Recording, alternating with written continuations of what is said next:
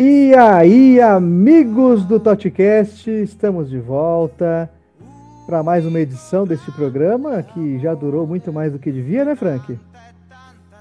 Impressionante como as pessoas ainda suportam nos ouvir. Eu fico, eu fico encantado com essa com esse masoquismo das pessoas. É, o, o Totcast chega à sua 35 edição, o que é, leva a gente a, a crer que foram 34 edições a mais do que deveria, né?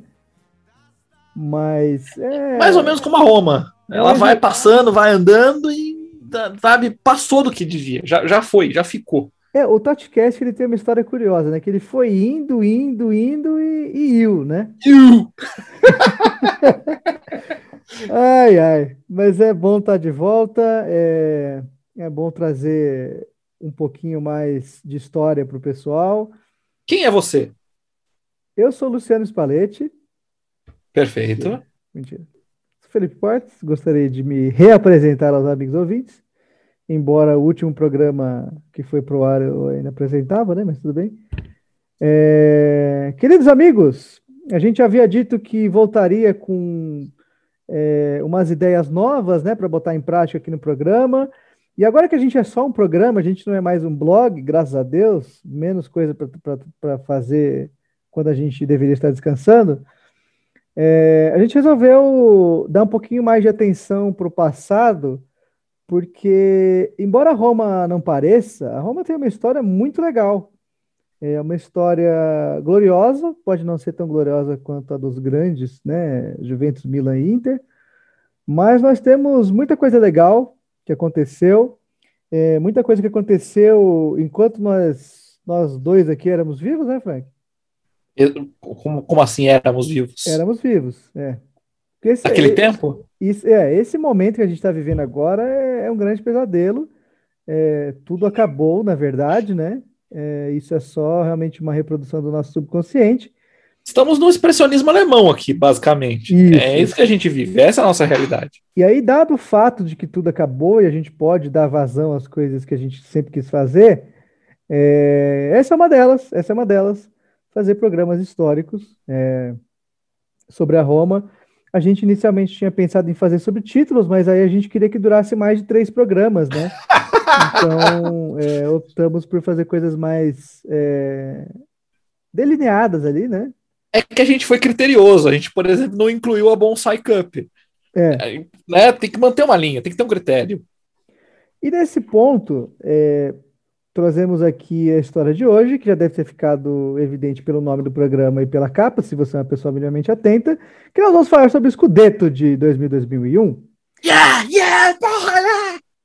É, Roma campeã italiana pela última vez, né?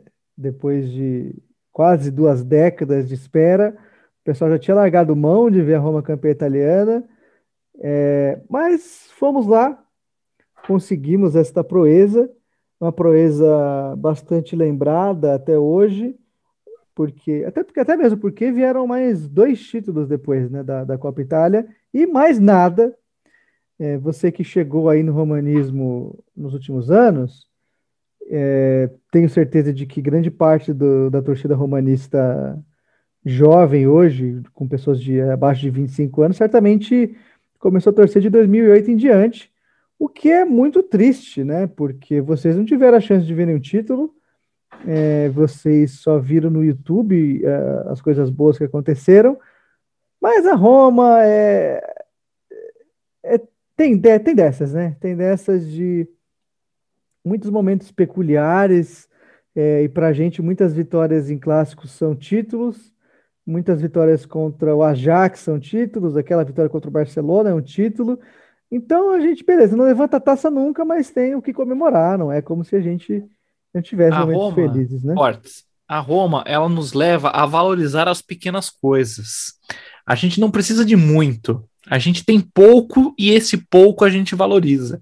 Essa é a é, é o simbolismo de torcer para Roma.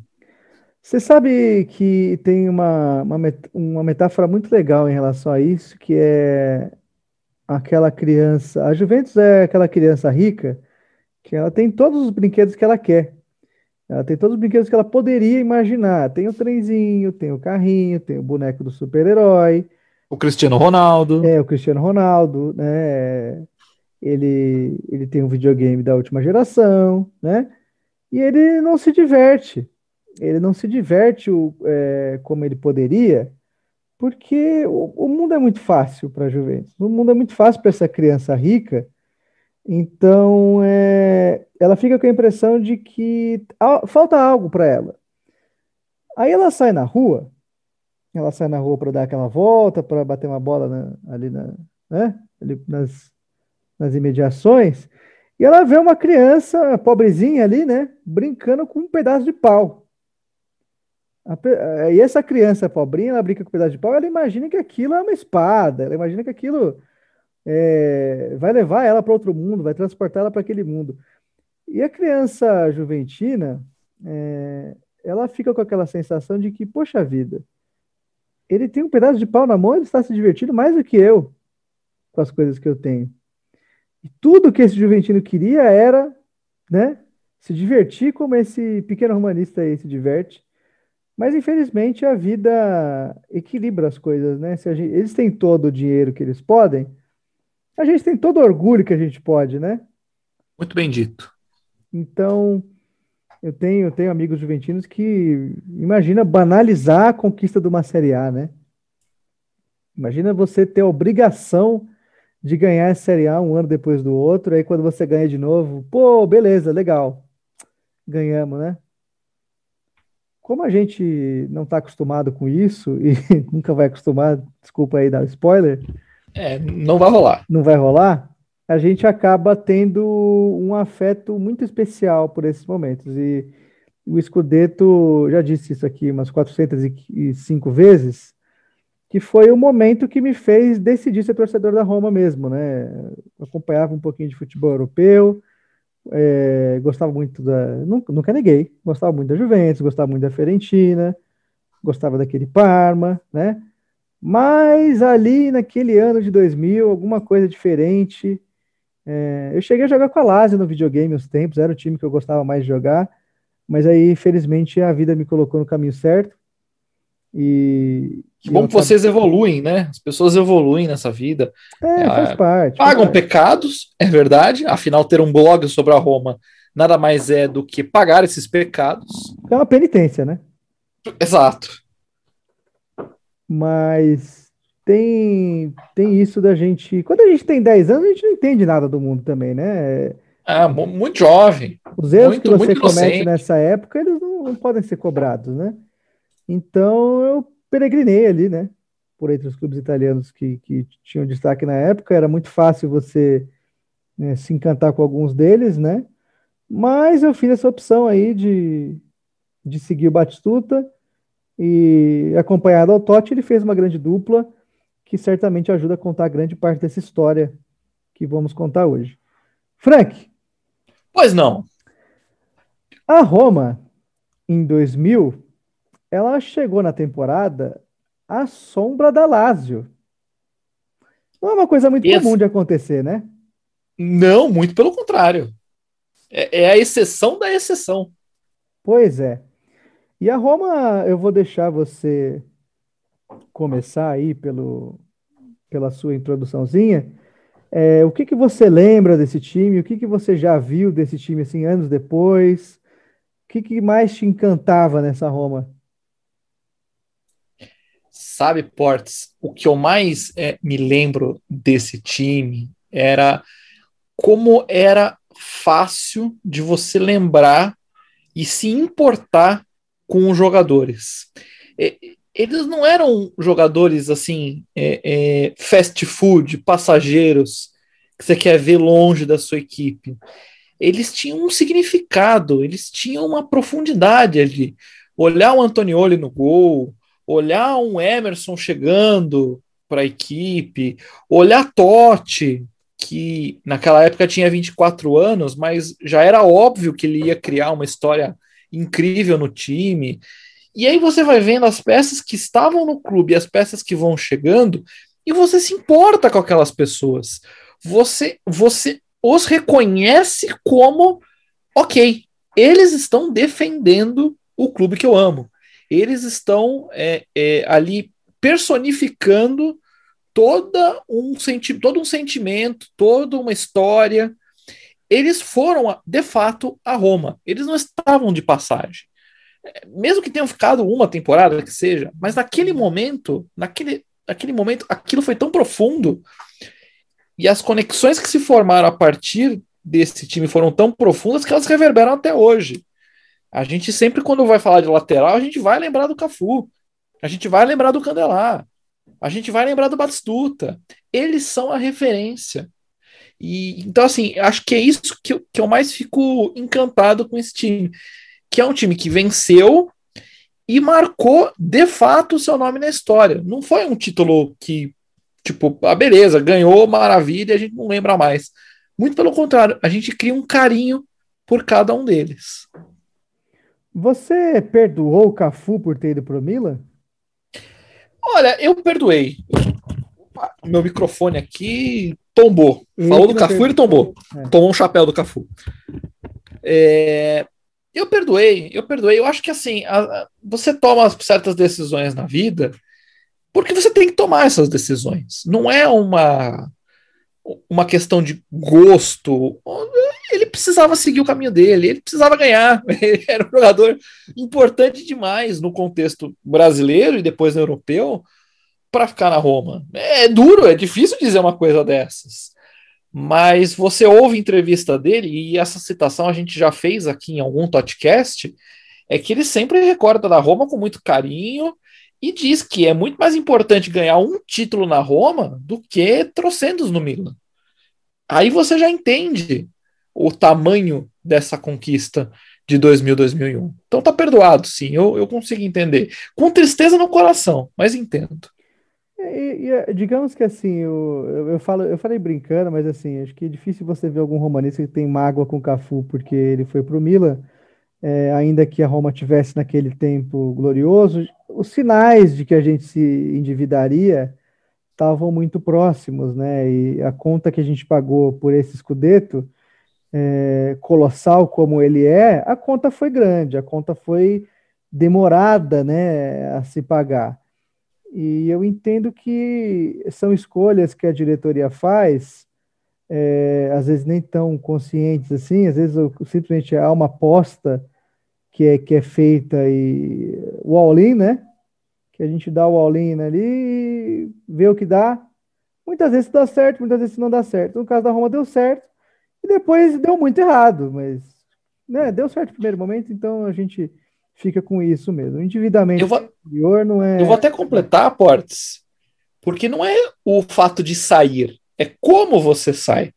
É, o Pjanic tinha todo o direito de querer estar num time maior, mais vitorioso, com mais estrelas, mas ele não pode virar presidente do clube e falar: não vou sair, meu, meu amor é por esse clube. Aí chega a semana seguinte ele assina pelo, pela Juventus. Então, assim, não é, o, não é o ato de sair, porque a vida é isso: é chegadas e partidas, é encontros e desencontros. Bonito isso, né? Poético. É... A vida é uma grande estação de trem. Esse aí eu nunca perdoei, não. Então, mas é porque é o como sai, entendeu? Saiu pela porta dos fundos, saiu esculachado, saiu como e traidor. Aí, saiu, eu lembro de ter feito um texto no ESPN FC no final do Coração de Roma de lá, que eu queria que ele quebrasse as duas pernas, mas aí a galera não recebeu muito bem essa, essa manifestação.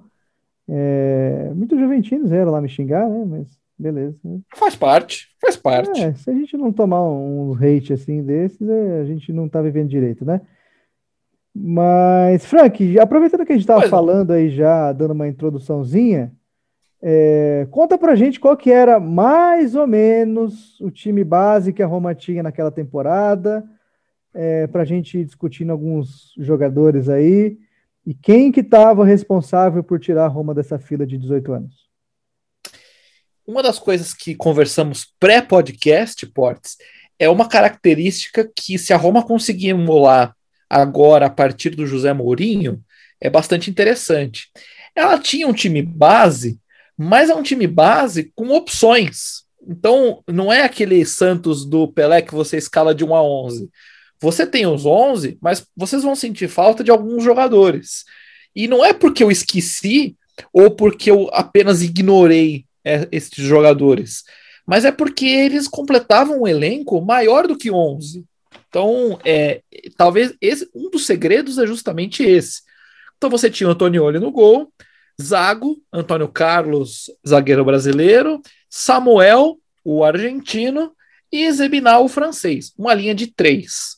Você tinha o Cristiano Zanetti, não confundir com outros Zanettes por aí, Candelá, Cafu, Tomassi, e aí um trio de ataque, e aí vocês é, organizam esse, esse trio de ataque do jeito que vocês quiserem, Totti, Montella e Batistuta.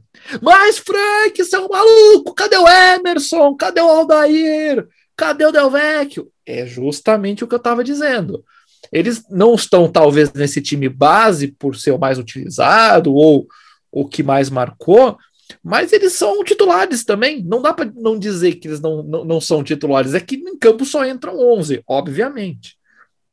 Mas o Capelo ele fazia, e aí eu já adianto, técnico Fábio Capelo, ele fazia essa rotação muito bem rotacionada. Tanto que a gente, se você puxar pela sua memória, talvez você lembre de outra escalação ou um outro jeito de organizar esse time, mas sempre com três zagueiros. Isso que é o mais interessante. Ah, o esquema retranqueiro, três zagueiros. Não, muito pelo contrário. Muito pelo contrário. Deixava Candelá e Cafu livres para subir, atacar e dar chapéu. É, nisso que você disse, é legal a gente observar que, assim, realmente, é, não, a gente quebra um pouquinho a cabeça quando a gente tenta entender qual que era a Roma que mais entrou em campo, né? E o Franco observou muito bem que é, a gente tem vários titulares, né? Tem também ali, não sei se você citou, o Zebinar, né? Que jogou bastante, o Mangone, que chegou até os seus momentos ali. É, o curioso é, é, que a gente tenha, tenha, tenha consciência de que alguns times que são é, colocados na história é, por jogar finais, é, eles têm ali, né? Tipo, uma escalação que você lembra de um jogo específico. É, o Brasil que ganhou da Itália em 94. Ninguém lembra da Itália, porém, né? Porque tem uns nomes ali que, meu Deus do céu. É, agora, o Brasil todo mundo lembra. O Brasil todo mundo lembra que o Jorginho entrou na lateral direita depois machucou, entrou o Cafu, né? É, no, depois no final, é, o Bebeto saiu para entrar o. Não, o Bebeto ficou até o final. O Bebeto ia cobrar o quinto pênalti, inclusive. O Paulo, o Viola entrou na prorrogação, né? E mas todo mundo lembra, Bebeto, Romário, Dunga, Mauro Silva. Mauro Silva fez uma cagadaça, inclusive, quase deu merda, né? E a Roma, Leonardo expulso. Leonardo expulso, é. Jogos antes. Então tem, tem informações que é muito mais fácil de lembrar, né? Brasil de 70, por exemplo, né? Que a gente sabe de cor, mas eu não vou cantar aqui, senão a gente vai entrar em outro assunto irrelevante. O ponto é que, assim, por ser uma liga, é, é muito difícil você ter um time básico, porque os times mudam muito, você tem suspensões, você tem lesões, você tem opções do técnico. Então, varia muito. Nesses Posso até dar um exemplo? Por favor. Num time de Liga dos Campeões, por exemplo, que a Roma disputou nessa temporada, o Panucci estava na lateral. E, tipo, eu não citei o Panucci como time base, mas o cidadão entrou numa Liga dos Campeões. E aí, né? É, olha como o Lima entrou na, no time da Lima, da, da Lima dos Campeões. Como é que você não diz que o cara é um titular quando você, né, me coloca o cidadão no, num jogo de Liga dos Campeões? Outra, não dá para negar. Outras figuras, assim, de. Não vou dizer de destaque na campanha, mas que tiveram sua colaboração ali foram. Ninguém lembra, hein? Marcos Assunção, hein? Marcos. Aí, ó. Mais um. Eusébio de Francesco. Idetoshi Nakata. Gianni Guigu, uruguaio. Esse mal jogou mesmo, né? A gente pode, pode colocar ali. É... E no ataque a gente também tinha o Abel Balbo, que era um argentino muito experiente, é, que ele jogou na Roma por um tempo, depois foi para o Parma, acabou voltando para Roma. Não jogou muito né, nessa segunda passagem, mas é, certamente deixou sua contribuição é, em anos anteriores. É, já que o Frank falou o time base, é, e repetindo no time de Fábio Capello, uma raposa velha, que já tinha sido campeã europeia pelo, pelo Milan, é, tinha sido campeão europeu pelo Milan, perdão, concordância, manda um abraço. É, ele passou pelo Real Madrid, voltou ao Milan, mas o Milan também estava no momento de transição. E aí o Capello chegou em, em 99 para Roma, depois do, da passagem do, do Zdenek Zeman. E assim, só para reiterar o contexto, a gente estava à sombra da Lazio porque a Lazio, assim como a Roma, fez uma aposta muito alta no time vencedor, né? A Lazio contratou muito é, e contratou muito bem por alguns anos ali, três, quatro anos, até chegar, a, até lapidar o seu time campeão. E a Roma estava à sombra disso. A Roma fazia boas campanhas, mas nunca né, o suficiente, não brigava exatamente pelo título. Eis que chegou Capello, né, trouxe, trouxe alguns reforços junto com ele, e aí por reforços eu digo o Batistuta, que veio por, pela bagatela de 36 milhões de euros, é, eu não vou fazer correção aqui agora, não vem ao caso, é, ele trouxe o Samuel, ele trouxe o Zebinado Cagliari, trouxe o Emerson do Bayer Leverkusen, trouxe o Guigu do Nacional, beleza, não teve muita relevância, mas, mas veio, né, em cima da hora ali. É, time é time. Então você tem ali pelo menos três titulares nessa, nessa leva, né? E um quase titular que era o Zebinar.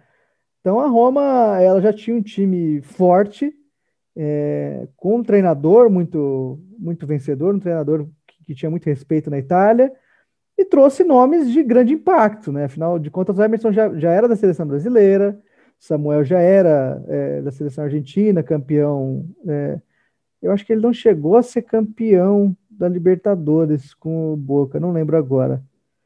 Foi, foi, foi, foi campeão da Libertadores com o Boca, exato, chegou depois. É, e a Roma deixou sair algumas peças menos importantes.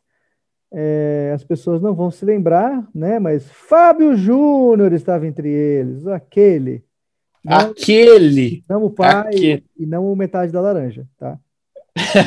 Estragou minha piada. Você tava, eu sabia, eu sabia. Que você... Eu tava na ponta da língua, que eu tomei o fôlego para fazer a piada, você, você cortou. Tudo bem, tudo bem. O importante é que ela tenha sido feita. Tenha ganhado o mundo. Na próxima, na, na, na próxima eu deixo passar. E o Fábio Júnior voltou pro, voltou pro Brasil para jogar no Palmeiras, né? É, eu ia citar outros nomes aqui, mas ninguém vai lembrar, então não, não vale muito a pena. Fato é que a Roma chegou redondinha para essa, essa disputa. Redondinha.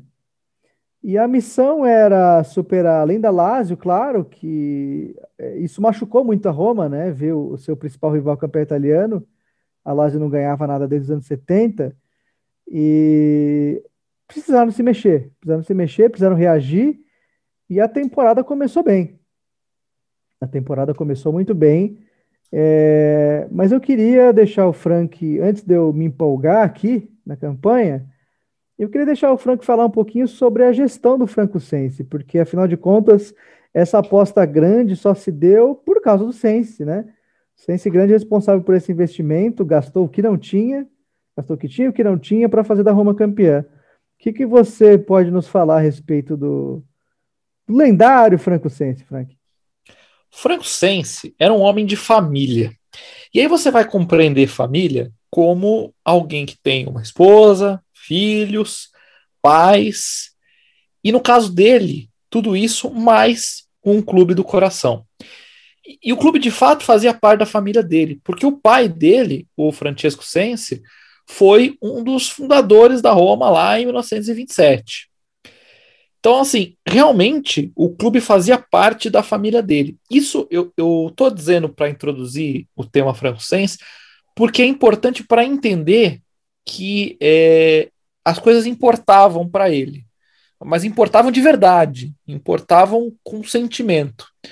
Ele assume um cargo de gestão na Roma ainda em, em, anos anteriores, aí, 1960, por aí, ele, ele assume um cargo de gestão na Roma, substituindo o pai dele, que estava no, no board ali do clube, na, na, diretoria, né? Ele não fica muito tempo na diretoria, ele se desentende com, com o presidente da época, que, que era o Franco Evangelista, eles não, não se entendem nas questões de clube ali do, da Roma e tal, ele prefere abandonar o, o clube, deixa o clube do coração, fica só assistindo pela televisão, pelo rádio. Mas ele volta, e ele volta atendendo um chamado. A Roma teve um presidente chamado Giuseppe Sarrapico. E aí eu não sei se a minha pronúncia italiana está certa. Ciarapico, talvez seja mais correto, né? Muito bem. Esse cara era um bandido. Esse cara era um desgraçado filho da mãe. Tão bandido que ele deu uns desfalques nas empresas que ele comandava, e uma dessas empresas era o clube. E aí, nessas horas que você tem Polícia Federal correndo atrás, é, falando português, claro, é uma merda. Sobra para todo mundo. É merda no ventilador. E nessa, o clube estava é, prestes a falir, porque não dava para confiar no caixa do clube, era o, era o, o dinheiro do clube indo para a empresa, o dinheiro da empresa indo para o clube. Enfim, o Tiarrapico fez o diabo ali no clube. Para não ver o clube do coração entrar em falência, para não ver o clube que o pai dele tinha fundado, o Franco Sense compra a Roma. É, nessa época, os presidentes eles vendiam a Roma um para o outro. É um negócio meio esquisito de você imaginar hoje em dia, mas era mais ou menos assim que funcionava. O presidente era o dono do clube e ele vendia. O Sense comprou, junto com um colega dele, chamado, eu não lembro o nome do colega dele, o Pietro Mezzaroma. Olha que beleza de nome. É, né? ele, mas ele era Mezzaroma e Mezzo o quê? eu não sei a outra metade. É, mas não importou quieto. muito, porque não demorou muito. O Sense comprou a parte do Mezzaroma que ficou Niente Roma, né? nada, nada. Essa pegou, hein? Essa pegou. É, aí ficou sem. E o Sense ficou 100% romano, romanista. O clube é lá dele. E aí ele botou o clube em ordem. Conseguiu arrumar as finanças, deixou tudo certinho, começou a investir no time, manteve um tal de Francesco Totti, que era novinho e parecia que ia dar alguma coisa, talvez virasse. E Talvez não virasse. né? Né? Podia ter ido para Sampdoria, mas ele achou melhor mandar embora o nosso querido técnico argentino Carlos Bianchi e ficou com o Totti. Me parece que ele fez uma boa escolha. Não sei, posso estar enganado. Quantos então pega todo esse histórico, Portes. Hoje, quantos dirigentes hoje você vê eles tomando uma decisão para bancar o jogador da base e não o treinador? É, então. Exatamente, teve culhão, teve culhão. E aí você traz todo esse histórico de ser um clube é, fundado pelo pai, você ter sido. Você estava na diretoria e de repente você precisou sair porque a coisa lá ficou preta. Aí você tem a oportunidade de voltar para o seu clube, você bota ele em ordem. E aí, quando, bom, beleza, agora a gente vai, a tua maior rival é campeã. A tua maior rival sai da fila. Ah, o pedacinho azul e branco da tua cidade começa a gritar alto. Puta, isso não dá para passar, Portes. Isso aí você você não admite. Não dá, não dá. Mexe mexe com o sangue italiano, sabe? Isso é, isso é muito profundo. E aí o Franco fala assim, seguinte, vamos vamos montar um time direito. Mexeu na comissão técnica, trouxe um preparador físico novo, Máximo Neri, porque ele percebeu que estava tendo muita lesão. Não sei se você faz alguma analogia ou alguma comparação com, com certas equipes que também vestem é, amarelo e vermelho ultimamente, com muitas lesões? Talvez tenha alguma semelhança. Não conheço, não. Né? Não. Ele percebeu isso, trouxe um outro preparador para ver se melhorava a situação, contratou posições, como você já descreveu bem, muito pontuais e contratações muito certeiras, inclusive o Batistuta, que a gente precisa de alguém que faça gol aqui nessa merda. Sem fazer gol, a gente não ganha nada. Então ele trouxe o cara que fazia gol, que era o Gabriel Batistuta. Muito bem. Sabia que o Capelo era um bom técnico, um técnico vencedor, mas que ele precisava de jogadores. Vamos lá de novo. Um técnico vencedor, que sozinho não faz nada, porque o Capelo já estava no time, no Scudetto da Lazio. O Capelo já era já era o técnico e enfim, né? Mas ele precisava de jogador. Também te lembra alguma coisa, Portes? Lembro, lembro, lembro. Então, eu espero que o ouvinte esteja pegando todas essas similaridades, todas essas, essas coincidências, entre aspas, para entender como as histórias podem se repetir, ou é, é, você acha um caminho para que elas se repitam. E foi aí que o, o Franco Senso falou: não, peraí, vamos, vamos investir direito. Gastou o que tinha o que não tinha, botou o coração dele ali no time. Isso, felizmente, como vocês sabem, deu resultado, pelo menos naquele ano de 2000, 2001. E é uma história de, como, como a gente disse, né? All-in, você dá uma, uma, uma aposta integral em que seu time responda. E qual teria sido a história se a Roma não tivesse sido campeã italiana? Será que a gente teria. É... Bom, manter os craques a gente não manteve, né? Vários deles vazaram logo em seguida, mas é... qual teria sido a história se a gente é... tivesse, sei lá, ficado três pontos atrás, é, a Juventus ganhasse aquele campeonato? é, se, se um pouco antes, né, até, até mesmo voltando um pouco antes da história, se o Bianchi é, fica, se a diretoria resolve dar um, dar um respaldo para ele, e isso custando a, a, a permanência do Totti. Se o Totti vai para a Sampdoria, é, prova, provavelmente teria virado o, o, o, jogador enorme que ele é, mas em outro lugar, né? Então são, são nuances ali que a gente tem que elas ajudam é, a, a, contar com, com as tintas devidas, né? Dar o peso que se, que se deve a essas histórias, porque a grandeza se faz assim, a grandeza não se faz, vamos economizar e vamos trazer o quinto melhor técnico que podemos trazer no momento, porque é, para o caixa é a melhor coisa a se fazer. Esses grandes momentos eles são marcados por, por né, se não apostas, investimentos grandes, coisa que a Roma não faz há algum tempo. É, pelo menos não desde, o, desde a brilhante ideia de trazer o Pastore, né? Eu vou fazer só uma, um adendo aqui, Portes. Eu acho que tem os momentos de se organizar a casa e tem os momentos de dar um passo à frente. A Roma, quando o, o Sense assumiu, é, ele colocou a casa em ordem. Ele tinha muita gente, como ele mesmo descreve, que ficava sentado o dia inteiro com as pernas para cima. Ele botou a casa em ordem, organizou o caixa do clube, a ponto de poder fazer contratações importantes. E aí é que vem a coragem, aí é que vem o, o instinto de se vencer. E que, se a gente for transportar para a Roma atual, talvez a administração do nosso querido americano, é, que eu prefiro não citar o cidadão, o anterior, tenha o anterior. sido o anterior tenha sido competente o suficiente para organizar as coisas, deixar o caixa em ordem, é, fazer um terreno bom o suficiente para que os Friedkin pudesse plantar alguma coisa que dê resultado. E é isso que nós vamos ver a partir da próxima temporada.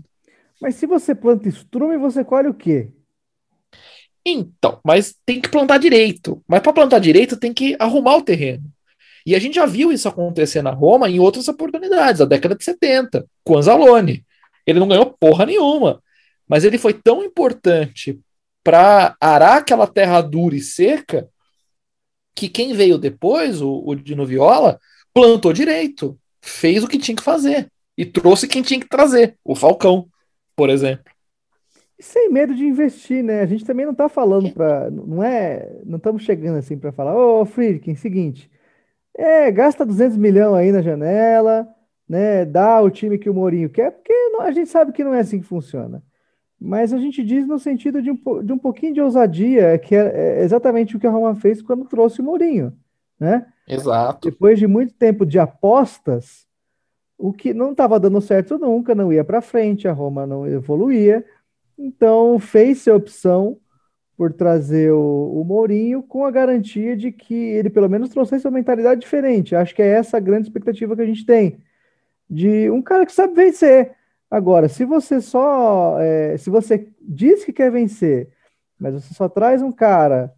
É, o cara que levantou o Sassuolo, o cara que voltou do Shakhtar, o cara que é, ganhou o campeonato francês muito fora da curva no Lille.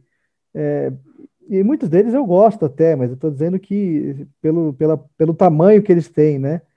é um certo patamar de técnico. Isso, um agora. pat... E é bem claro esse patamar. Você pode falar nomes. o que for de outros treinadores mais velhos, e eu entendo que muita gente tenha é, restrições em relação a eles. É, Ancelotti. Você vai falar, você vai falar que o Ancelotti não é um cara vencedor, não é um cara que, que não sabe é, armar um time para ganhar alguma coisa? Lógico que não. Vai falar que o Mourinho não é, não é vencedor? Ah, mas eu não queria ele agora. Bom, é, a gente primeiro tem que se preocupar em querer vencer, em, em, em montar uma estrutura que, que, que, seja vencedora. Começa por aí, por saber como fazer uma estrutura vencedora, né? Exato. O Capelo sabia, trazendo para o nosso assunto, Exato. o Capelo sabia disso. O Capelo sabia o caminho das pedras. Ele chegou, entendeu o que ele tinha na mão, pediu os reforços, pediu gente e teve material humano para trabalhar. Teve material humano para trabalhar, ele fez esse time aí. E aí, Frank, quando eu digo de um time redondo, é um time que abre a temporada ganhando do Bolonha por 2 a 0 é um time que visita o Leite, mete 4 a 0 é um time que depois visita, é, recebe Vicenza e ganha por 3 a 1 Mas a gente teve alguns tropeços, vamos dizer assim, nessa campanha, até a gente chegar à expectativa de título. Porque no começo e a gente já viu campanhas assim, que vai, a Roma ganha 10 seguidas, recorde, e entrega a paçoca. E é uma, era uma Série A que, vale a gente lembrar, tinha muita gente forte. Né? O, o Milan, mal das pernas, ainda era um time forte. A Inter, é, com, eu não vou falar com o Ronaldo, porque o Ronaldo se lesionou com muita é, seriedade né, nesse intervalo. Mas você tinha uma Lazio que acabou de ser campeã, você tinha um Parma fortíssimo. E a Juventus, né? Que a Juventus é a Juventus, enfim. É, na quarta rodada, a gente acabou perdendo para a Inter por 2 a 0 é, Trivia, Frank, você sabe quem fez os gols da Inter naquela partida? Eu sei. O pior é que eu sei. Vocês vão lembrar desse cara, Hakan Sukur. Olha onde a gente foi resgatar o nosso querido Turco Sucur. E também um tal de Álvaro Recoba. Também o desgraçado era bom de bola. Era bom de bola. Esses dois fizeram os, os gols da fizeram os gols da, da Inter. E era um time bom pra caramba. Tinha Sidorf, tinha Luigi Gibadio, tinha Laurent Blanc na zaga. Aí você tem o André Pirlo na, no banco. Olha que beleza. Olha que maravilha ter um, um Piro no banco ali novinho para para botar fogo no jogo. então não era um time fácil também, né? Vamos, vamos, vamos ponderar, né? É uma, uma derrota assim esperada, né? A casa Talvez dos caras, estádio lotado. Deve ter sido demais assim para uma partida equilibrada, mas não é o fim do mundo, né? É, e a Roma felizmente reagiu. A Roma bateu no Brecha, assim, daquele jeito, fora de casa, meteu 4 a 2 com três gols do Batistuta e um do Candelar. É, a Roma que chegou a, a, estar empatada com, com o Brecha, o Brecha chegou a, a virar a partida, né, no, no, final do primeiro tempo, só que no segundo baixou o Santa ali no, no, no Batistuta, o cara fez três gols no segundo tempo e um abraço, né? Ou como diz o Adriano, né, na entrevista dele, beijo do gordo, né? Fiz três gols e beijo do gordo para ele. A Roma encarou uma, uma, uma, sequência, digamos assim, um pouco mais tranquila, depois dessa derrota contra a Inter. E foram quatro vitórias consecutivas, né? É, na rodada 9, um 0 a 0 contra o Perugia ameaçou um pouquinho, é, decepcionante, né? Mas apesar de ser um jogo fora de casa. E eu queria atentar também que antes disso, na, na rodada 8, foi um jogo marcante para a circunstância, que foi o reencontro do Batistuta com a Fiorentina, né? Um jogo no Olímpico, um jogo difícil. O Batistuta fez o gol. Ele fez o gol da vitória. Para quem não lembra, um golaço, né? Uma pancada de fora da área, no alto, a lá Batistuta mesmo, né? Ele gostava muito de fazer gol assim. É, um, uma pegada inspirada de primeira que o cara tirou o rumo do goleiro, né? Aquele gol por cobertura clássico É, quem não viu, né, veja, procura aí Batistuta Gol Fiorentina, é, o Batistuta Gol Roma Fiorentina, que dá para ver é um golaço. E aí, depois desse empate 0 a 0 contra o Perugia, é, foram duas vitórias seguidas da Roma, uma delas muito importante. Roma bateu o Dinese por 2 a 1 gols de Batistuta e Totti, e depois encarou a Lazio. Ô, Frank. Pois não. Ah, aconteceu um negócio meio estranho, né? É, curioso nesse jogo, né? Foi 1 a 0 gol da Lazio. foi, foi 1 a 0 para Roma com gol da Lazio. Ah, como é gostoso ganhar com gol contra. É, a gente que veio da empolgação de sábado, é... Você estava esperando, por, por falar nisso, você estava esperando a vitória contra o Lazio? Você não estava, né? Não, não estava de jeito nenhum. De jeito nenhum. Eu fiquei estupefato em casa. Fiquei estupefato. É... Pois é, a Roma ganhou com um gol contra em 17 de dezembro de 2000, gol contra de Paolo Negro. É... Como desgraça pouco é bobagem, a gente logo depois teve o jogo contra a Juventus. A Juventus que era a grande rival da Roma, porque a Lazio tinha começado mal a temporada, então ficou naquela né, dicotomia, Roma, Juventus, Roma, Juventus, Juventus, Roma, e foi um 0 a 0 em casa. Né? Na vé... Quase na véspera do Natal, né? Ai, que beleza. Isso, aí teve uma pausa, a famosa pausa né, de fim de ano, não tivemos jogos até o ano seguinte. Quando abrimos o ano de 2001, o glorioso ano de 2001, com uma vitória contra a Atalanta, gols do Del Vecchio e do Tomasi. O Delvecchio ele revezava bastante, né, com o Batistuta e com o Montella, porque é, eu até escrevi um texto sobre isso. Vocês não vão encontrar na internet mais porque eu, eu tirei ele do ar. Eu tenho ele num acervo. Mas o Capelo ele não gostava do Montella. Desgraçado. Como não gostar do Montella? Ele achava né? o Montella muito baixo. Ele achava o Montella baixinho e o Capelo sempre gostou dos caras gigantão, né? Dos caras é, tipo o Delvecchio, que é um gigantão. É, o Batistuta que também, beleza, não era grande, mas era, era um cara forte, né, e tal. Mas ele não gostava do Montella porque ele achava o Montella baixo demais. É, bom, enfim, a história provou que ele estava errado. É, mas o Del Vecchio teve ali sua participação discreta na Série A, mas né, é difícil também tomar vaga de algum dos caras ali da frente. É, no jogo seguinte, na rodada 14, estamos aí quase na metade do campeonato. É, a Roma empatou com o Bari em casa, é, gol do Totti de pênalti, gol do Mazzarelli pelo Bari.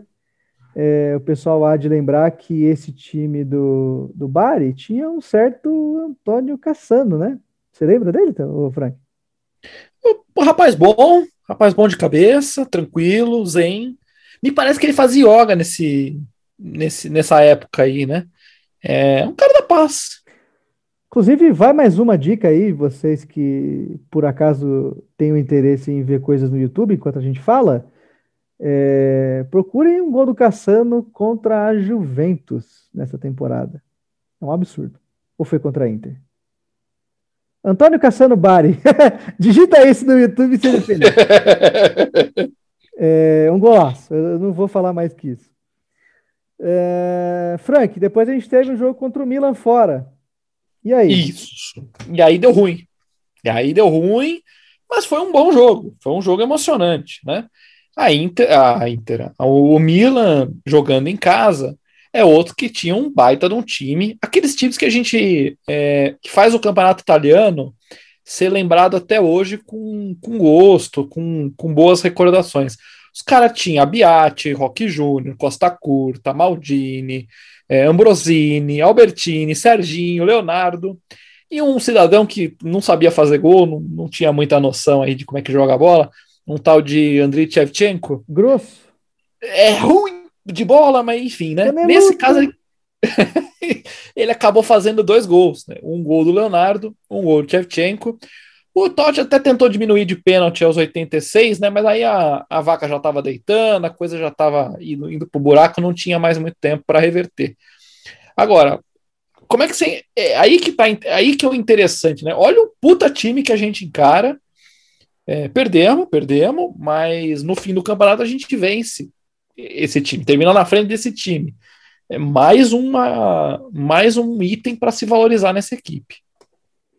Como a gente disse lá no começo da temporada, a Roma perdeu pouco. A Roma perdeu só mais uma vez nessa campanha.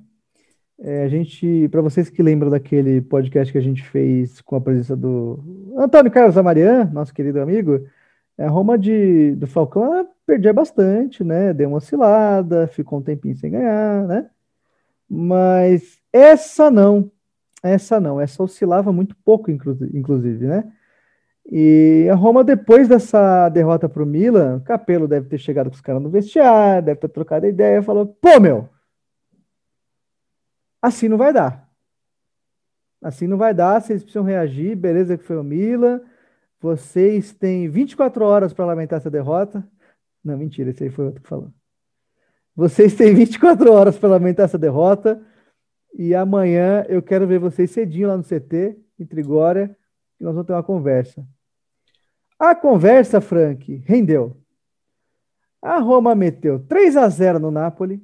O Napoli já estava bem mal das pernas, tinha caído, tinha voltado, não sabia se ficava na Série A ou na Série B. E passamos o carro. Passamos o carro, gozo do Del Vecchio, Totti do Batistuta, o Batistuta fechou a conta. Aí, outro duelo muito difícil. Parma e Roma, lá em Parma, né? Marco de Vaio, grande carequinha. Nossa, esse. Olha, olha, que delícia falar de campeonato italiano nessa época, né? A gente torce para Roma, mas a gente não deixa de admirar os bons jogadores que tinham nas outras equipes. É, é, isso é parte do que nos torna torcedores e amantes do futebol italiano. Aí como é que você não, não, não aprecia um Di Vaio? Poxa. E o Di Vaio ainda era, né, menos, é, é, era, como é que eles diziam, né, o pouca mídia, né, o Rivaldo. É isso, é, é isso.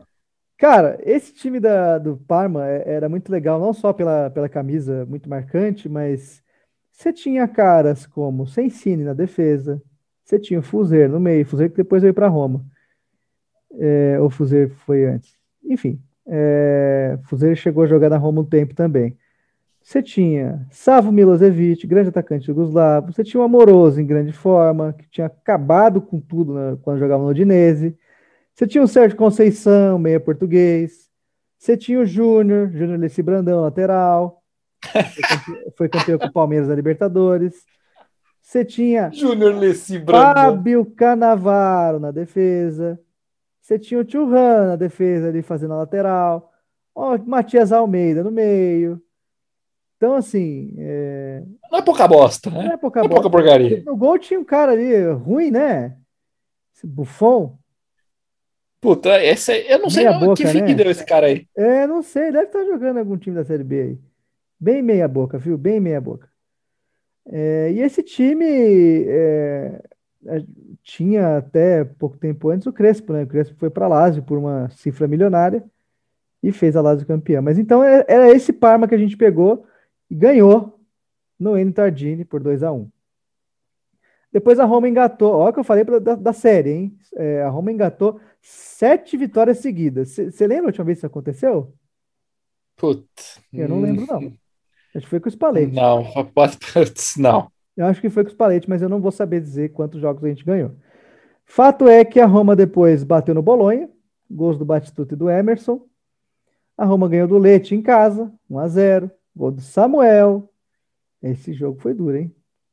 Samuel, que teve que resolver num, num lance de bola parada, foi bem complicado. Você pediu jogo difícil, Frank? Opa, vamos lá. 2 a 0 contra o Vicenza, fora, mas os gols só saíram nos 10 minutos finais, gols do Montella e do Emerson. Aí eu deixo para você falar do troco, né? Do troco. O que, que veio depois desse Vicenza e Roma? O que veio depois desse Vicenza e Roma? Não sei o que veio depois desse Vicenza e Roma. Tô perdido aqui. Tá perdido, Frank? Não tem problema, eu te ajudo. Perdido aqui. A Roma pegou a Inter em casa. A Roma pegou a Inter em casa. É, foi outro jogo difícil. O Vieira abriu o placar para os caras. A Assunção empatou. Montella virou, mas aí o Vieira empatou. Colocou a, a Inter em guardagem no placar. Precisamos do Montella, faltando quatro minutos para acabar o jogo. O cara vai lá e, e dá a vitória para gente. É um jogo que, se alguém ainda duvidava, parou de duvidar. porque você bater a Inter dessa forma e a Inter é, do jeito que estava e ainda tinha ganho da gente no primeiro turno, teve todo um contexto de, de vingança, né? É, foi espetacular você ter uma vitória dessa, porque você tira pontos de um rival que poderia incomodar na tabela e, e você marca seu, seu passo. Fala, olha, a gente a gente vai ganhar essa porra, quer vocês queiram ou não. E foi um gol bem montelesco, né? Um gol bem montelesco, porque a Roma tinha feito o abafa ali, estava pressionando, é, chegava, mas não conseguia fazer o gol. Aí lançaram uma bola na área, todo mundo subiu, o Del Vecchio subiu também. O, o Del Vecchio estava em cima do Montella na hora da, do cabeceio. E foi o Nanico Montella. Chupa, Capelo! que testou, e aí o Capelo também fica maluco, né? Porra, né? Eu acertei, acertou, né? Teimoso.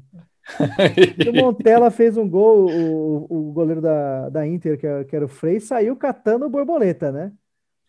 Saiu catando borboleta, se apoiaram em cima da zaga da Inter lá, e cara, um pandemônio, assim, é um pandemônio. Só isso que dá para dizer sobre esse gol.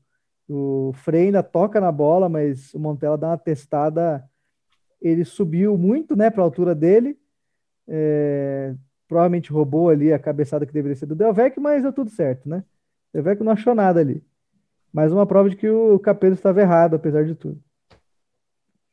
Então, essa, com essa vitória agônica, a Roma se empolgou e foi para pegar o Brecha em casa na rodada seguinte. É, o Assunção abriu o placar e, curiosamente, teve a mesma configuração do jogo anterior. Né? A Roma só não levou dois gols, claro, mas é, saiu na frente, tomou um empate. É, aliás, no jogo da Inter, a Inter saiu na frente, né? Nesse caso, é, a Roma. Não tem nada a ver um jogo com o outro, Portes. Nada... não tem nada a ver. Você fez uma. No correlation, pode esquecer. Não, é, é foi, foi um pequeno vacilo, vacilo mental aqui. Ah, o Assunção fez o gol para abrir o placar, né? O Brecht empatou com, com o Ilana. E o Montella fez dois gols de novo, cara. Chupa! Né? Então, assim, o cara tava voando, né? Tá ameaçando até a vaga do Batistuta. Hã? Hã? Aeroplanino? Ah, voando? É? Esse, esse gostava de voar mesmo. Que saudade que eu tenho do Montella, hein? Que saudade, cara. É, rapaz. Esse Nanica era brincadeira. Tô me devendo até hoje uma camisa com o nome dele da Roma. Vou, vou conseguir. É... Ô, Frank.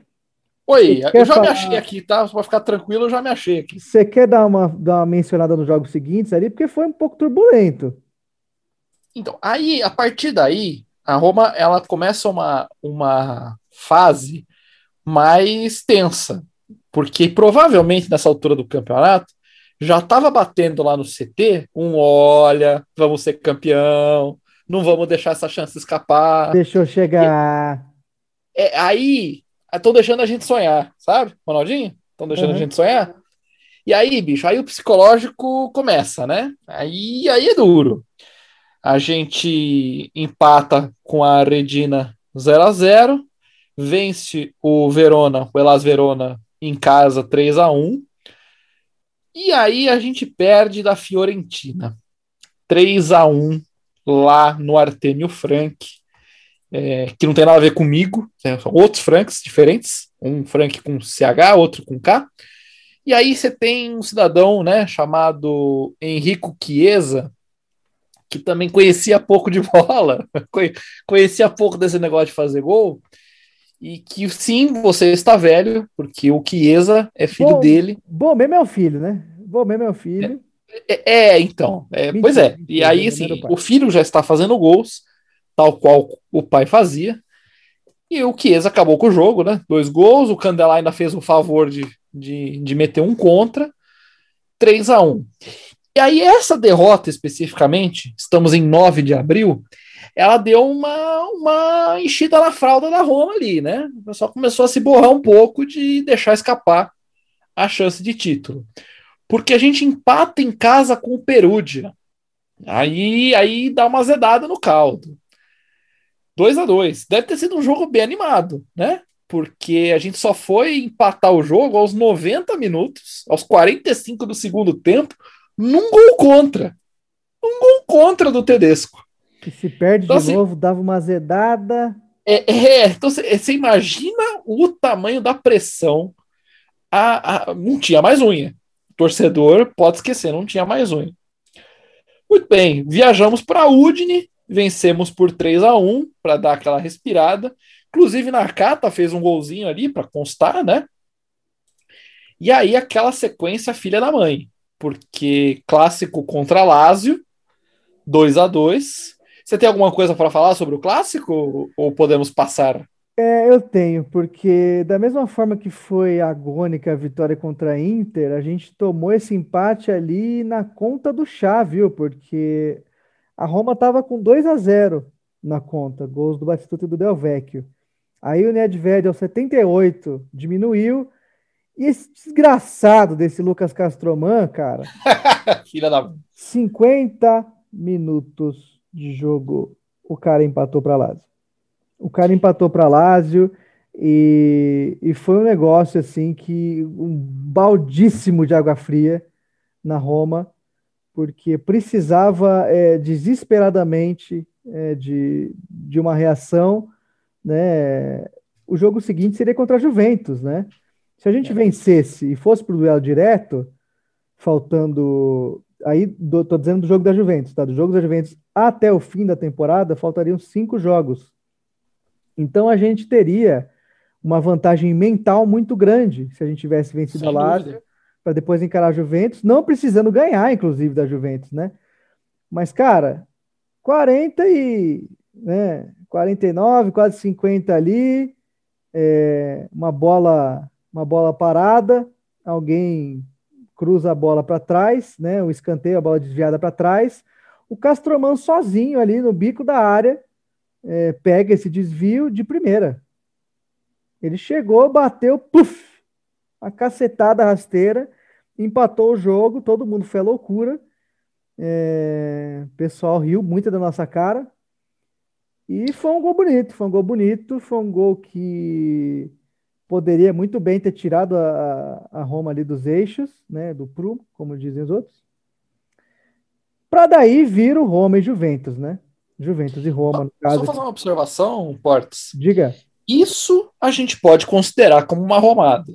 Ultimamente na internet tem uma mania de qualquer coisa romada, qualquer coisa romada. Não é assim que funciona. Tem um tem um mecanismo, tem uma mecânica para constituir uma romada. Esse jogo contra Lazio é uma típica romada. Estávamos com 2 a 0 final de jogo, que 78 dá o quê? 80 para 90 dá 10, então tava com 35 mais ou menos de jogo, 34. Tava no final do jogo já, já era para matar a bolinha ali, segurar a bola, e a gente consegue tomar dois gols. A gente consegue tomar dois gols, um no meio dos acréscimos. Então, aquilo que estava na nossa mão, jogamos fora. Jogamos no lixo, ah, no esgoto. Então, é importante fazer essa distinção. Isso é uma romada. É quando a gente entrega um jogo ganho. Então, fica aí a, a, a correção para você que acha que ah, perdeu o jogo X. Ah, romou. Não, não é. Não é isso. Aprenda. A Romada, a Romada ela não é só uma questão de expectativa. Você que chegou ontem aí no Romanismo. Isso. Ah, porra, perder pro, pro Cagliari. Porra, mas não sei o que. Cara, a, a definição de Romada clássica é essa. É um jogo ou óbvio, ou um jogo que está ganho, que a Roma entrega a paçoca. E felizmente. É bom, é bom deixar isso claro para quem ouve o podcast, para que não saia repetindo bobagem por aí. A é. gente fala as bobagens aqui e você pode repetir essas nossas bobagens. As bobagens dos outros, não. Pois é, muito bem colocado, Frank. Mas aí, se você quer falar em Romada, você não pode falar desse Juventus e Roma. Porque é um jogo em que a Juventus abre 2 a 0 com 6 minutos. Nossa senhora. 6 minutos. Aí, cara, eu até entendo o, o pessimista, sabe? Porque você é, toma um gol no final no, no, no derby, é, no último minuto, e você tem um jogo contra o teu principal rival, e você é, eu vou até descrever a jogada aqui, porque o Zidane mete uma bola no meio da área, ninguém marca o Del Piero, o Del Piero não é grande. O Del Piero subiu, antecipou o Antonioli e meteu de cabeça, 1 a 0. E dois minutos depois, o Zidane vai lá e faz outro. Então, assim, é, o Zidane, esse gol, ele recebeu do Inzaghi, né? Foi uma tabelinha muito rápida que a, que a Juventus fez. O David jogou pro, pro Inzaghi, Inzaghi matou no peito, rolou pro Zidane. Olha o time dos caras também, né? É, que, é ignorante, hein? Covardia também, né? Porra. O Zidane dominou, carregou, ninguém veio e falou: bom, ninguém veio, vou chutar, vou dar no gol. eu mesmo, é comigo. Ninguém vem, eu vou. Deu no gol. Só que eles não contavam que a Roma tinha o infalível japonês Nakata. E aí o contexto do empate. A Roma, a Roma tomou um cacete, tá? Vamos deixar claro aqui o que aconteceu. A Roma foi muito pressionada, é, foram várias chances criadas pela Juventus, era para ter sido uma goleada, mas ninguém sabe como ali, teve até gol anulado, ninguém sabe como a Juventus não conseguiu é, ampliar o placar. E a Roma quis tomar o gol, a Roma, a Roma quis tomar vários gols ali, né? É... é um tipo de jogo que você já viu antes. Você vezes. viu provavelmente, inclusive, nessa temporada. E aí, ô, Frank, você tem aquela coisa do, da câmera ficar focando no Totti puto, o Totti com a cara de fudeu, o Totti com a cara de minha nossa senhora, eu saí da Fiorentina pra passar essa vergonha aqui, né?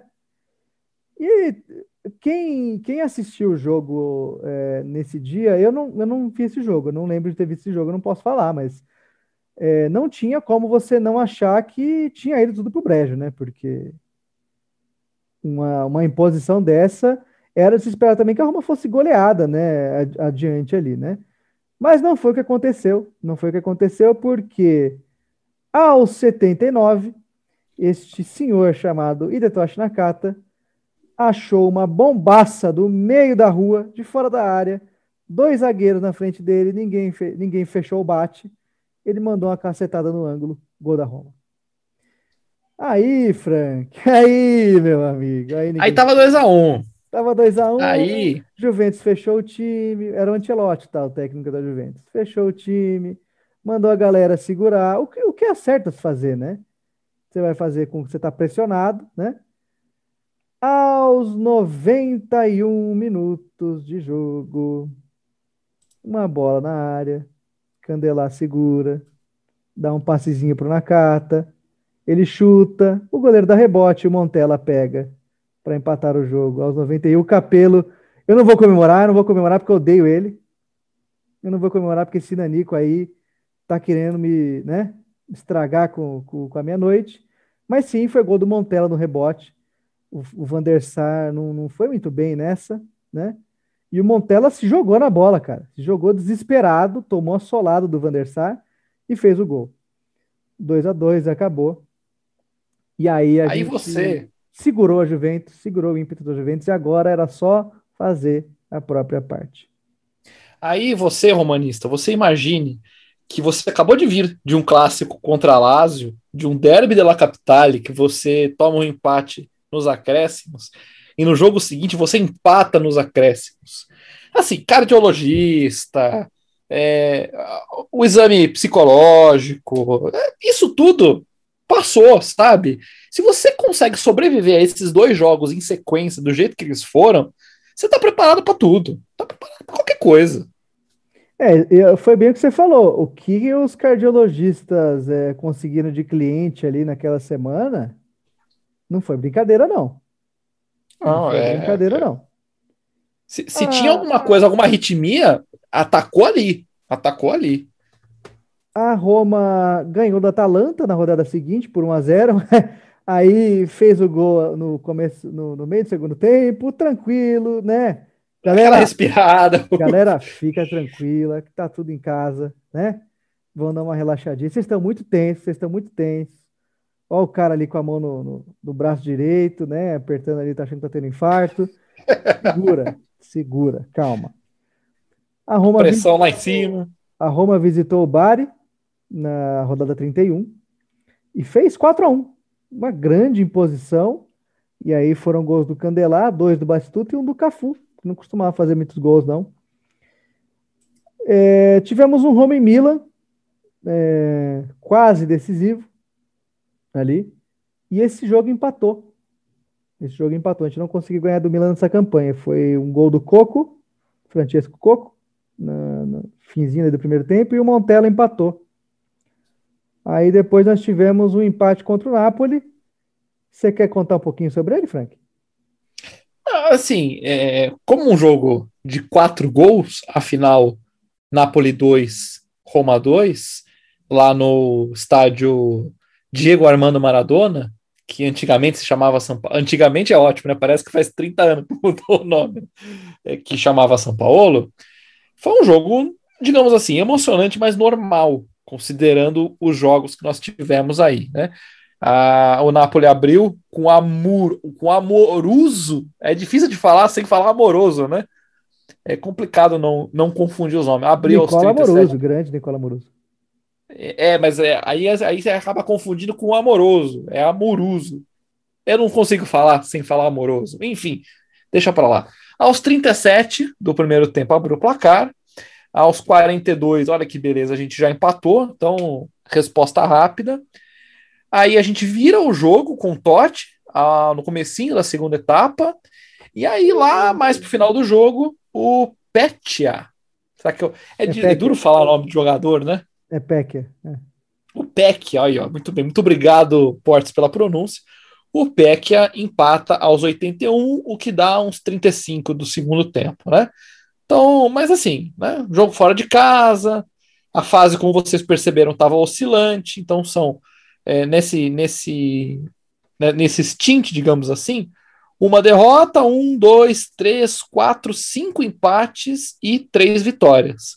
Olha como, como a coisa podia ter desandado, a maionese podia ter desandado até o dia 17 de junho de 2001, o dia santo, 17 de junho de 2001. Ô Frank, antes da gente falar desse, desse dia incrível, é, eu só queria fazer uma pergunta. Você lembra quem era o atacante brasileiro que estava no Napoli nessa, nessa, nessa partida? Ele entrou jogando, inclusive. Putz, eu não tenho ideia, Portes. É um atacante, é um atacante muito famoso brasileiro que estava no Napoli vestindo a camisa número 97. Número, parece futebol americano, né? Ah, cara, é que o 97 sei, tem, tem ideia. Eu é, confesso que eu não lembro. O 97 para esse cara tem uma relação especial, né? Porque foi o ano que ele foi o melhor jogador do Brasil, quiçá do mundo. Você sabe de quem eu estou falando? Agora já começou a ficar mais mais, mais fácil de lembrar. Mas não foi esse jogador passagem não. Não foi boa, Esse não. jogador era um animal? Era um animal. Era um animal. Edmundo que emprestou um pouquinho do seu talento ao Napoli, mas ele não estava em uma grande fase, o Napoli também não estava em uma grande fase. É... Há que se dizer também que nesse jogo contra o Napoli é... foi uma baita de uma brochada, viu? Porque não só pelo fato de ter tomado um gol no final, mas porque a Roma já poderia ter sido campeã nessa partida. A Roma entregou no finalzinho ali para dar uma emoção, né?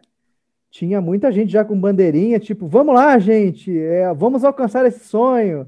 E aí depois. O cara com a faixa gol, já, né? É, depois que tomaram aquele gol, falaram: puta que pariu, será que vai dar merda de novo? Pois é. Aí, Roma... só um instantinho, Portes. Só um instantinho. Aí, você, aí eu peço para você se colocar no lugar do torcedor romanista naquele 2001. Você termina de assistir o jogo dia 10 de junho de 2001. O último jogo do campeonato é uma semana depois, no dia 17. Você imagina o inferno que me foi essa semana? o tamanho do cagaço que não foi, porque era um jogo para o título. Um jogo. Parma. Em casa, tudo bem, jogaremos em casa, mas assim, é, eu, eu, sinceramente eu não consigo imaginar como é que as pessoas estudaram, trabalharam, saíram à noite, é, fizeram amor com seus respectivos parceiros. Amor, como é que você se concentra nas coisas? Com, uma, com, com, com um, um, jejum de títulos tão grande quanto a Roma tinha, e aí você tem uma semana inteira até o jogo que vai decidir o ano. Nossa, eu não consigo imaginar. Eu não queria não falar ainda não, mas o gol que, do Totti que abriu o caminho para a vitória é, teve um domínio de mão no Totti, viu? Oh, polêmica! Foi 3 a 1 o jogo? Foi, mas É, aliás, foi 2 a 2 né? O, o Totti empatou. É, o Totti fez o segundo gol da Roma, tá? Desculpa, eu me perdi aqui. Mas esse segundo gol do Totti é, foi roubado. O que você tá falando, Portes? Do Roma e Napoli. Ah, tá. Que Napoli e Roma, que aí o Amoruso faz o primeiro, o Batistuta empata, o Totti vira. Esse certo, certo. foi roubado, era só isso que eu queria comentar. Ah, tá. Talvez não tivesse mudado nada no campeonato em si, né? Um pontinho, no fim das contas a gente teve dois a mais. Sabe-se lá o que poderia ter acontecido com a cabeça dos jogadores, né? E o Antônio... É, cagasse a ser. Se já era gigantesco, eu não consigo medir. Imagina se perde. Ou é... É, dá merda nesse jogo. Ainda mais você tomar um frangaço, né? Como que o Antonioli tomou na, na falta do Peck, né? Então, eu ficaria muito puto se eu tivesse esperando a Roma ser campeã e esse jogo tivesse acontecido, né? Era de quebrar a TV e tal. Mas no dia 17 de junho de 2001, 74 mil almas estiveram no Estádio Olímpico para celebrar é, um, o, o título da Roma. É título que foi comemorado em casa dessa vez, né? Não foi fora como da em 83. E a Roma não mediu esforços para matar o Parma é, o mais rápido possível. Nesse jogo, é, o clima na, na Itália era, era muito, muito forte, era muito é, efusivo por parte da Roma, porque você tem o, o contexto de que você pode sair ao fim do dia campeão italiano, só uma desgraça tira o campeonato italiano da Roma, mas a Roma é o time da desgraça, né? Então, é, exato. É justo que se tema é, em, em, relação a isso, que, que a galera fique, não, vamos esperar terminar o jogo primeiro para comemorar, porque hoje a gente sabe, a gente está vacinado, mas naquela época, com o time da jeito, do jeito que estava, né, depois de ter tomado aquele empate do Napoli, você espera qualquer coisa, né? E o Parma era muito melhor, o Parma era muito melhor, então, apesar da, da empolgação, do estádio lotado, calorzão, tinha uma, um, um pouquinho de receio ali, né? Devia estar tá elétrico, o ar devia estar tá com eletricidade, sabe? Você sentindo a tensão no ar. É, mas o dia, o dia não, não ia dar ruim, não. Aos 19, Totti abriu o placar e saiu que nem louco, tirou a camisa, rodou, é, só faltou a selfie mesmo, né? Mas, enfim, um golaço dele, aquele, aqueles gols típicos do Totti mesmo, um domínio absurdo, uma pancada. Uh, o Montella ampliou o placar, né, ainda no primeiro tempo, aos 39. A Roma, ele, depois de perder alguns gols também, né? Perdeu um gol de cabeça, perdeu um gol na cara, mas só dava a Roma.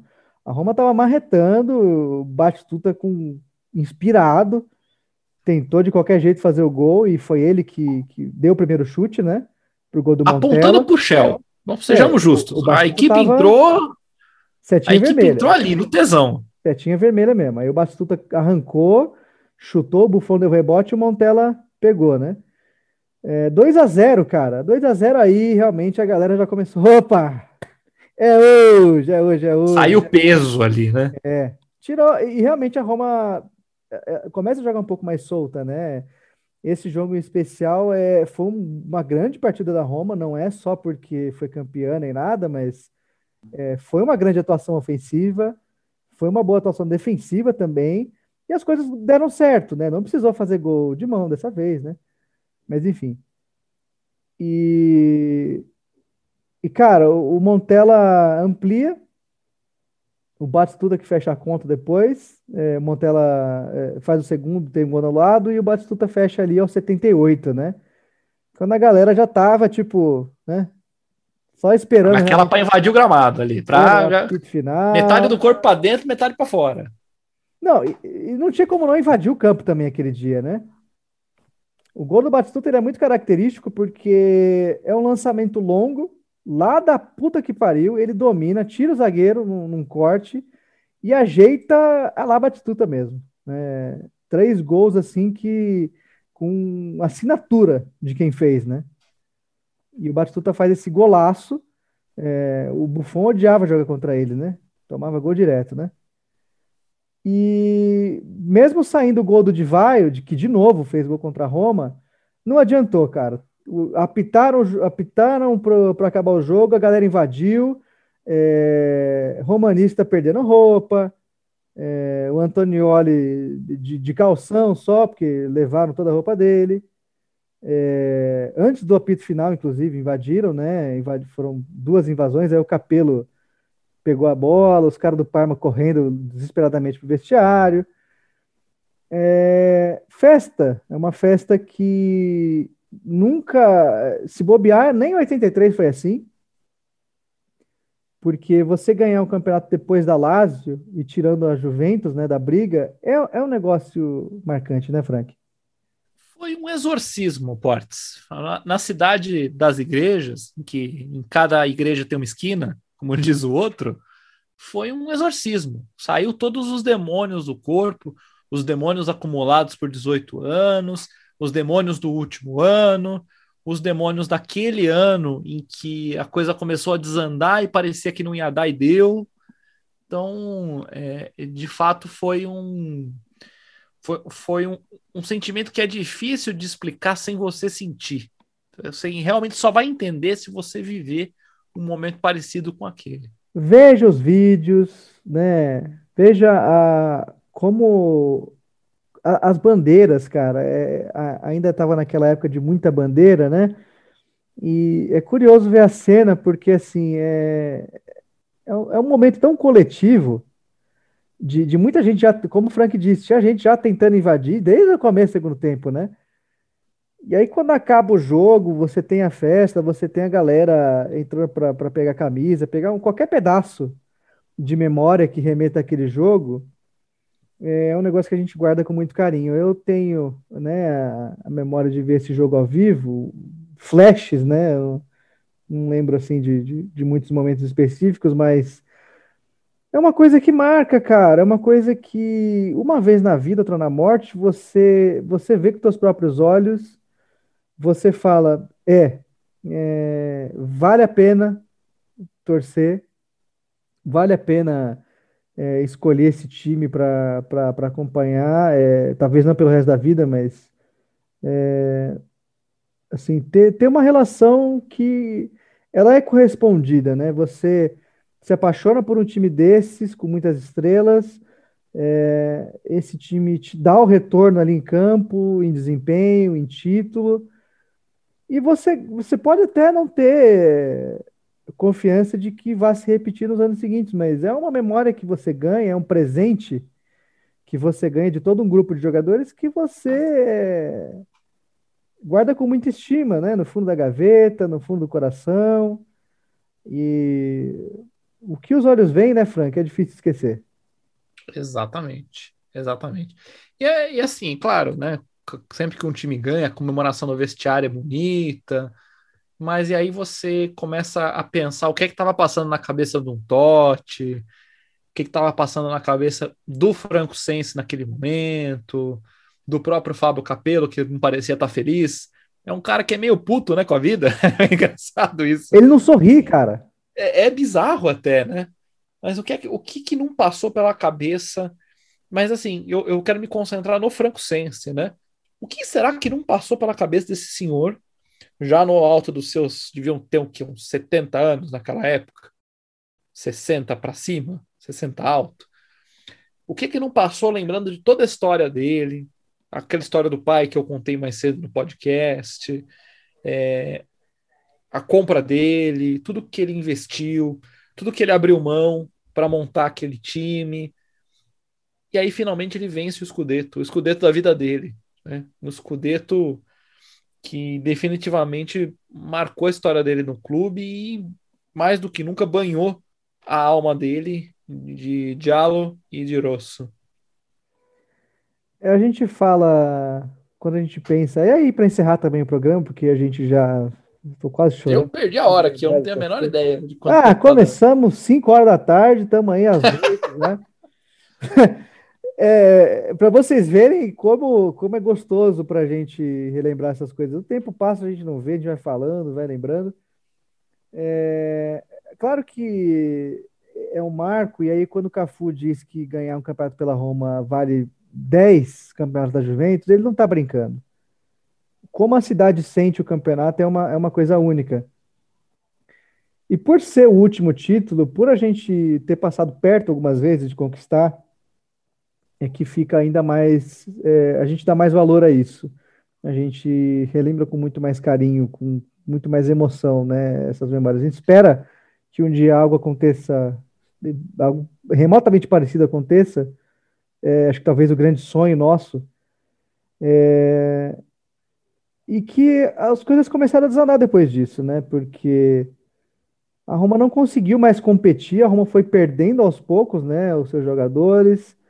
É... O campeonato seguinte chegou a, a vice-campeão, bateu o vice-campeão. É, bateu Mas, vice, assim... a, a Juventus foi campeã, né? E depois a gente foi, né? A, o time era um pouco. O, o, coração daquele time já era um pouco experiente, né? Então você foi perdendo ali Aldair, que, que foi para Ancona, é, você perdeu a tudo que foi para Inter.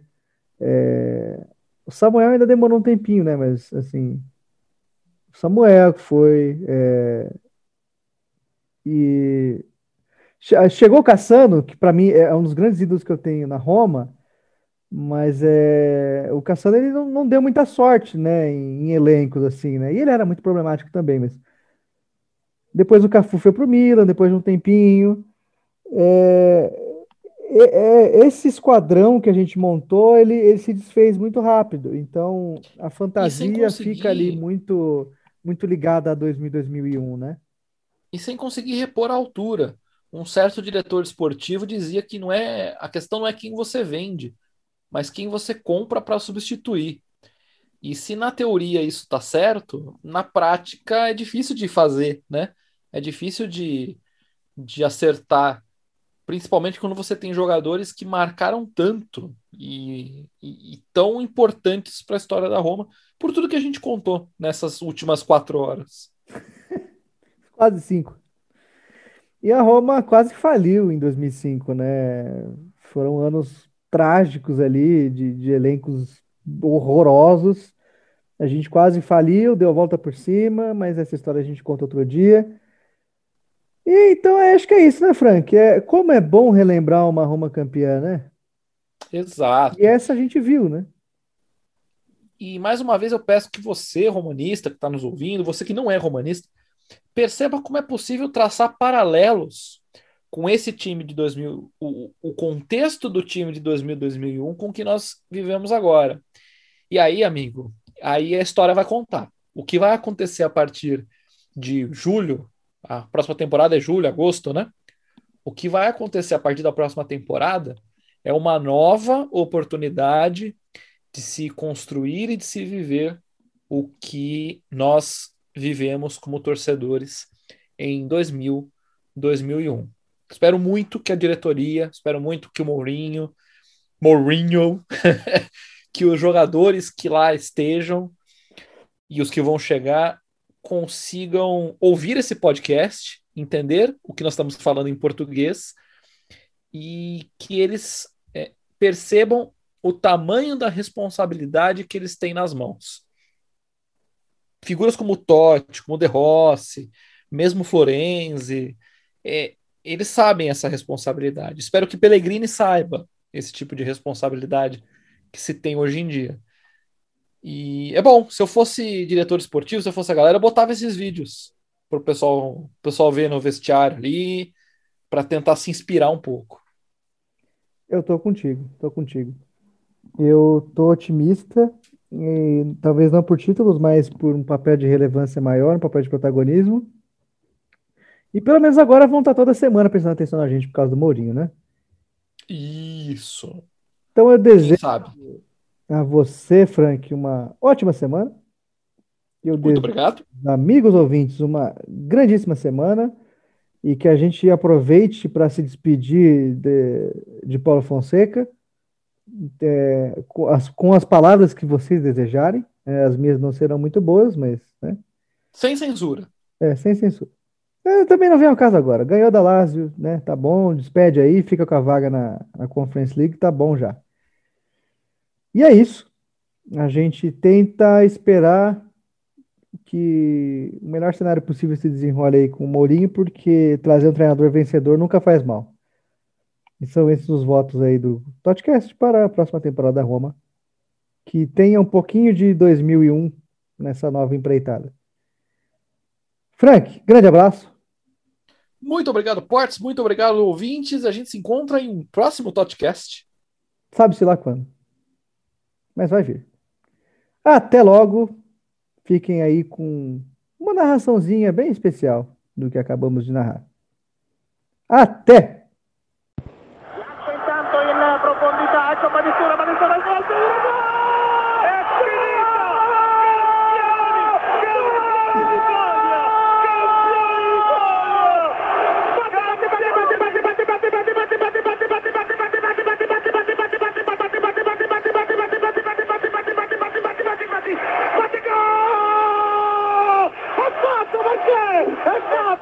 Marcello! È fatto ormai! È fatta Marcello! È fatta ormai! Aspettavamo solo il gol! Aspettavamo solo il gol di Gabriel! È fatta! È fatta finalmente! Un 3-0 Marcello!